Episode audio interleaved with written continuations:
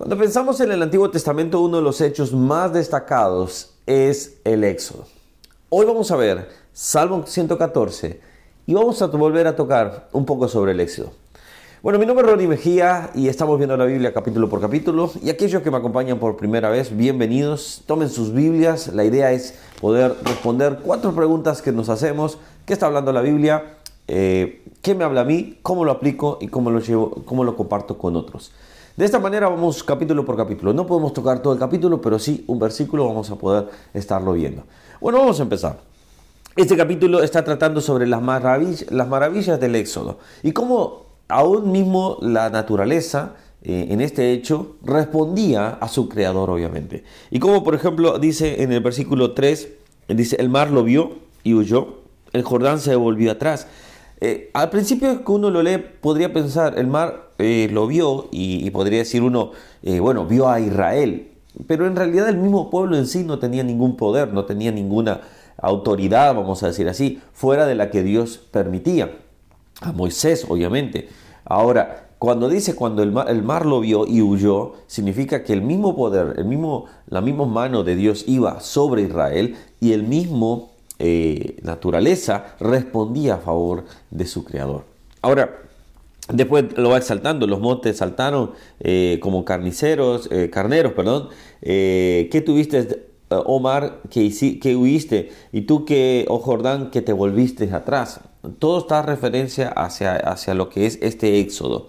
Ahora, me gusta cómo empieza este capítulo. Cuando salió Israel de Egipto. Es como como un, titular. Es como, como dando el titular más eh, significativo del capítulo. Y el punto es que esto es el hecho más importante que se genera en el Antiguo Testamento. Es más, muchas de las eh, celebraciones de los judíos se basan hacia el Éxodo. La Pascua es sobre el Éxodo. Entonces la fiesta de los tabernáculos es sobre el Éxodo. Entonces cuando vamos, vamos viendo esto, cuando nos vamos dando cuenta, este es el acto de redención, vamos a decirlo así, el acto de liberación del pueblo de Israel en el Antiguo Testamento. Ahora, si lo vamos a contraponer con el acto de liberación del Nuevo Testamento, ¿cuál sería? Muy bien, la crucifixión y resurrección de nuestro Señor Jesucristo.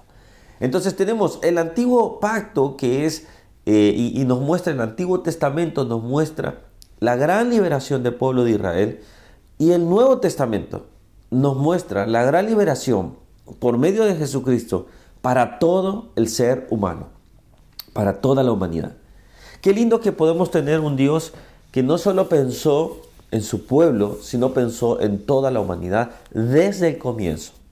No solamente para un pueblo que Él escogió, que eso no tenemos ninguna discusión, sino para toda la humanidad. Seamos partícipes y podamos tener relación con Él. Ahora, la pregunta entonces que voy cerrando, y esto no va a ser muy largo, simplemente estamos denotando la, el éxodo de lo que es este, este gran evento. La pregunta que tenemos que hacernos, o que tienes que hacernos es, eh, hacerte es, eh, ¿tú ya eres libre? ¿Tenemos libertad en Cristo Jesús? El pueblo de Israel conoció la libertad, pero ellos decidieron seguir siendo esclavos de sus propios pecados, de sus propias maneras de vivir.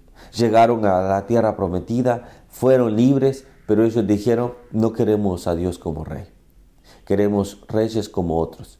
Y ahí cometieron el error. Y es ahí donde nosotros debemos de pensar y decir, mientras yo vivo en este mundo, ¿quién va a ser mi rey?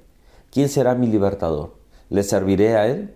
Por eso nosotros nos llamamos servidores de Cristo, porque simple y sencillamente cuando nos damos cuenta, Él nos liberó, Él es la persona que hace sobre nuestras vidas todo lo mejor. Entonces nosotros, de, manera amorosa, de manera voluntaria, nos volvemos lo que es esclavos por amor para Él. Así que la pregunta es, ¿eres libre? Hay personas que pueden decir, bueno, yo quiero mi libertad, yo no quiero estar esclavizado a un Dios, yo no quiero estar esclavizado, pero son esclavos de sus propios pecados. Yo, yo dejo de ser pseudo libre para hacerme esclavo por amor, pero libre en Cristo Jesús. y eso es más importante que cualquier otra libertad. Oramos. Señor, gracias por tu palabra porque nos hace recordar hechos importantes. Señor, gracias porque tú eres bueno. Gracias porque tú nos liberaste en la cruz del Calvario, pagando nuestra cruz, pagando nuestra deuda. Pero Señor, al resucitar, sellaste ese pacto, Señor. Sellaste, Señor, tu victoria para la cual, Señor, si tú no hubieses resucitado, vana sería nuestra, nuestra fe. Pero tú resucitaste para que tengamos esperanza de que un día nos levantaremos de la, de la muerte, nos levantaremos de nuestro sepulcro para tener total libertad, la libertad que todo aquel debe de esperar.